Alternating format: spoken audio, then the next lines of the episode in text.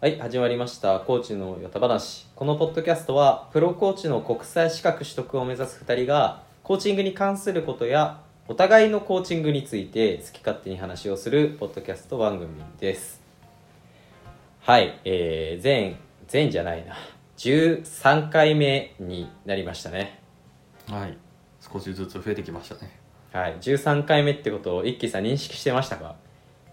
で気が付いたらそこまで来たなってちょっとごめん数字忘れてたああ、これも良くないですよ。ちょっとリスナーの皆さんね、ちょっとこの人悪い人なんですよ。えー、本当悪い人だよでもなんかやってるうちにこう何回やったかみたいなのも意外とこう忘れてしまうまあそんな中なんですけどこういった数字っていうのはすごく正直な性質を持ってるじゃないですかと。うんもういい入り方してくるねでもね今日のテーマはちょっと前回もあった日常的に使えるコーチングのスキルみたいな話でうんうんたまたまなんですけどこう事実と解釈こう思い込みっていうことについて話してみようかなと今日思ってまして。うんうんまあ、さっきも言ったようにこう数字とかっていうのはやっぱ起こったことっていうのを入実に表してるんですけどうんうんそれをうどう受け取るかっていうのはこう受け取り手によって変わってきますよね。それが分かってくるとまたこう日々の生活が変わってくるっていうので例えばを一輝さんじゃあお願いします。はい、まあ、例えばあの今の13という数字に対して13回聞いた時に、多いと思うか少ないと思うかとかねもこれ解釈だよねうそうですね。うん、でさっき「ごめん覚えていなかった」っていうのはこの人にとってその何て言うんだろうか数が重要でないから覚えてないのかうんうんうんあの覚えようとしてないのかとか、うん。ようとしてないのか。うん、価値観とかその辺のところにも関わってくるよね。そうですね。うん、っていうところでなんていうのさっきの13を例にとるとそんな感じかな。それこそさっきの一輝さんの「ごめん」に対して「ごめん」って一輝さんが言ったことは事実なんですけどうんうん、それに対して僕がどんな風に思ったかっていうのはこれがまた解釈とかになってくるんですよね。そうそうそうあ今こう一輝さんは申し訳ないと思ってるんだろうなっていうのかそれとも笑いながら「ごめん」って言ってるからこの人全然思ってないんだろうなとかさすねこういうこれも一つの解釈じゃないですか。 うんもちろん。表情がこうだからとかうんうんなんかここら辺でこう結構思い込みとかが発生して意外とコミュニケーションであったりうんうんうんその一つの事実に対してうまく対処できてない人もいると。うんうんそうだねあのよくあるのが例えばじゃあ自分が仕事でお客様が何か話してましたお話してクレームムとかね、うん、このように言いましたって言った時にその本当にそれがクレームだったのかどうかっていうこと自体も事実と解釈が分かれるよね、確かにお客さんから出てきた声っていうのがイコール全てクレクレームになってる人もいるしうんそうそうそうそうそう意外とそういうのがこう例えば文字に書き起こしてみたりするとなんか至極まっとうなことをお電話口でおっしゃっていただいていたみたいな、うん、そうそうそうそうそうそうた例えばなんだけどオーダーしてから10分経っても20分経っても来ないとうんうんうん、でいつになったら来るんですかでも厨房にいる方はとてもじゃないけど回せない状態なのでそれに対して存在に対応したでここで怒るとかっていうのはあると思うんだよねありますねでも受け手はおそらく最初の時点で怒られてると思ってたりとかうんうんうんうんこれも事実と解釈がなんか分かれそうなとこだよねなんか今のはちょっと特殊な例というか、まあ、そういうこともあるよねっていうやつだと思うんですけど、うんうん、結構日常にもこういった事実や解釈っていうのは潜んでますよね、ああいっぱい潜んでるねまあ、日常っていうとまあいろいろなところがあると思うんですけど、まあ、仕事っていうのがまあ日常の方も多いと思うので、うんうんそこでこう考えるとこの誰かの発言に対してどう感じるかうんうんうんっっていうのはやっぱり分かれるところでうんうん何々を言ったとか何々をしたっていう行動ベースとうんそれを自分がどう受け取ったかっていうのはまた別の話になってくるうんあのそうだね仕事の報告でよくありがちなのがおお何ですかお客さお客様がこう言いましたこれ報告じゃないよねおおそうですねそれは向こうの話したと思われる事実だけを話しててうんうんうんで君は何すんだいって聞きたいんだよね上司をなるほど次のこう行動ベースの話をそうそこに解釈が入るわけじゃんそうですね今の仕事の状況があってお客さんから言われたことに対してその言われた人がどう考えて要は解釈ををしてたねうんだから次にこういうふうにするんですってなってほしいところじゃない仕事という意味では、そうですね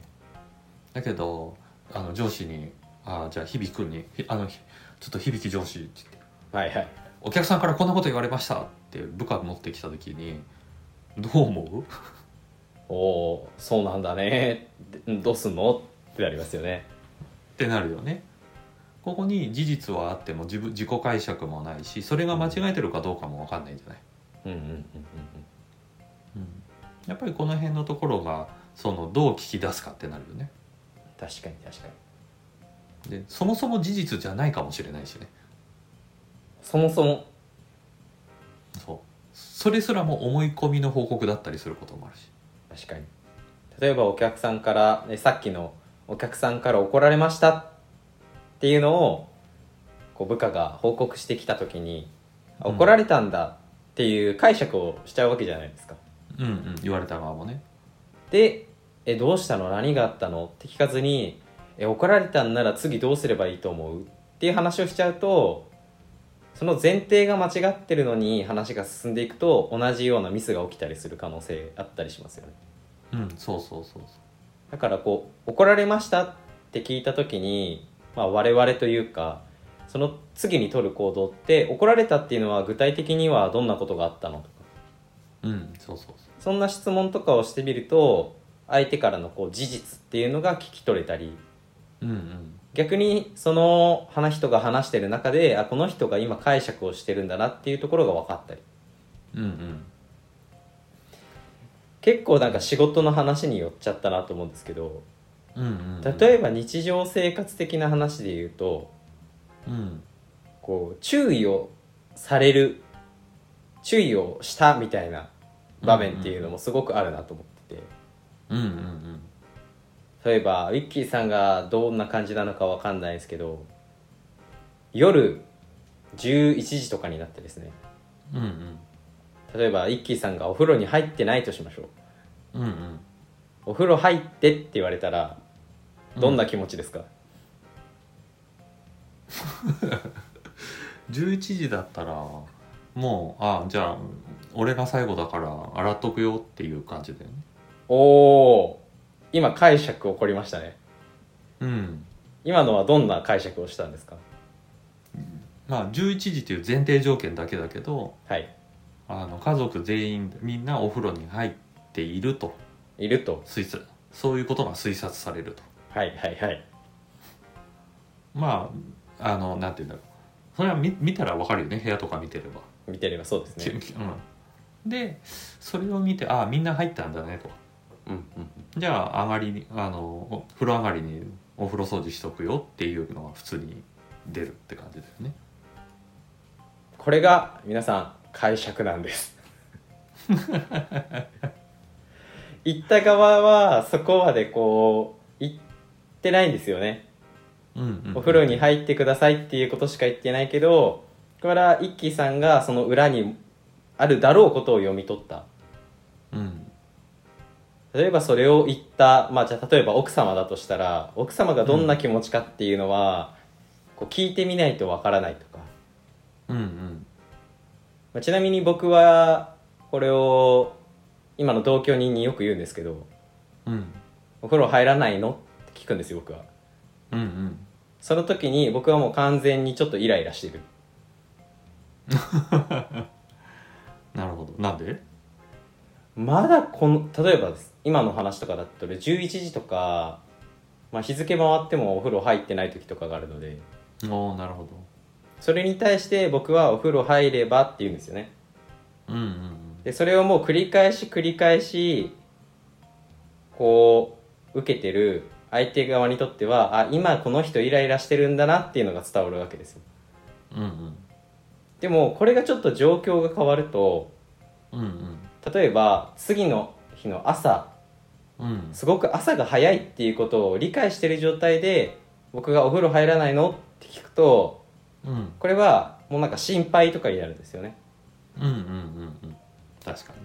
でもこう普段の行動から同じことを聞かれるとあイライラしてるんだなっていうふうに相手には解釈されちゃうああそうだね状況が変わってもその質問によってイライラしてると勘違いするとそう引き起こされるものが違うこれもやっぱり解釈なんですよね、そうだねなのでこういう家庭環境の中とかでもよく言われることとかうんうんこうね売り言葉に買い言葉なんていうのもあるじゃないですかうんよくあるあれをもっとこう状況を俯瞰して事実のベースとかんそういうところを加味して考えてみると意外と違う答えが出てきたりするんじゃないかなとああなるほどねでも今のね11時になってお風呂入っての質問を私が受け取ったのは私の場合だと仕事が遅いこともあるからはいはいはいだからその時間に入ってないのは私の場合だとあるわけなんだよねだからさっきのそういうふうに「でああ最後だから洗っておくよ」だしあの響くんのパートナーに対してはそそうじゃなくてもっと早く寝た方がいいんじゃないのってほん提案してたりまだいいつまで起きてるのとかっていう心配だったりとかそういうのがあるんだけどもまたそのこここのなんていうんだシチュエーションも違うっていうところがそうですね出てくる答えも変わるんだろうねやっぱり。だからこういう言葉だけとかまあ本当さ一番最初の話で言うとこう数字だけっていうのをこうピックアップするとそこにはもうまっさらな言葉しかないわけですよね、本当に事実、うんうんうん、確かに確かにそこに対して自分がどういうふうな背景があって理由があって、今自分の気持ちになってるかっていうことをこう認識することによって意外とこう人間関係とかうんうんあとはまあ本当に自己認識みたいなところもこう変わっていけるんじゃないかなと。うんうんうん確かに確かでちなみにこの事実と解釈を分けるのにいい方法があるんですけど、にほうイそキれさはんどのように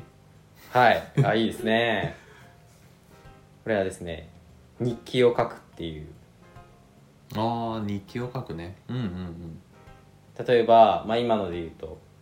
夜11時、響くんにお風呂に入ってと言われたと。うんうんこれは事実ですよね。うんうんで、それに対して、例えばページの右側に、それに対して自分はどう感じたかみたいな。イライラした。 じゃあ、イライラした感情なんで、その、うんまたちょっと右側に、じゃあなぜみたいなことを書いたりすると、うんうんイライラしたなぜいつもいつも言ってくるから同じことばかり言われるのが嫌だみたいなうんうんそこでなんかまた自分の価値観とかが見えてきてこの事実と解釈っていうのを分ける、まあ、練習になるよとうんうんうんうんそんなんで僕はクライアントの方々には日記を書いてもらってますうんおおそりゃすごいうん私のクライアント私より賢い人ばっかりだしなおそれもそれは事実ですか解釈ですかいや実際問題賢いまあ賢いの定義があるけどねやっぱりね起業しててかついろいろ勉強してる様とかを見てる限りにおいてはあのすごく賢い人たちだなとは思じゃあ今のこの発言が事実か解釈かっていうのはちょっとリスナーの皆さんの想像にお任せして今日はこんな感じで、まあ、事実と解釈っていうこう思い込みみたいなことについて話をしてみました皆さんのこう日常生活の中とかこう会社の中にもこういった思い込みそして事実っていうのがたくさん転がってると思うので、まあ、ぜひちょっとチクチクと周りを見てみていただければなと思います今日はこんな感じでセッションは終わりましょうかうん、なんかね今日のこう改めてこう喋ってみてこういうところだよねって本当に再認識できたなと思って今日は良い時間でした良い 時間でしたという解釈が終わで終わるはい終了ですはーい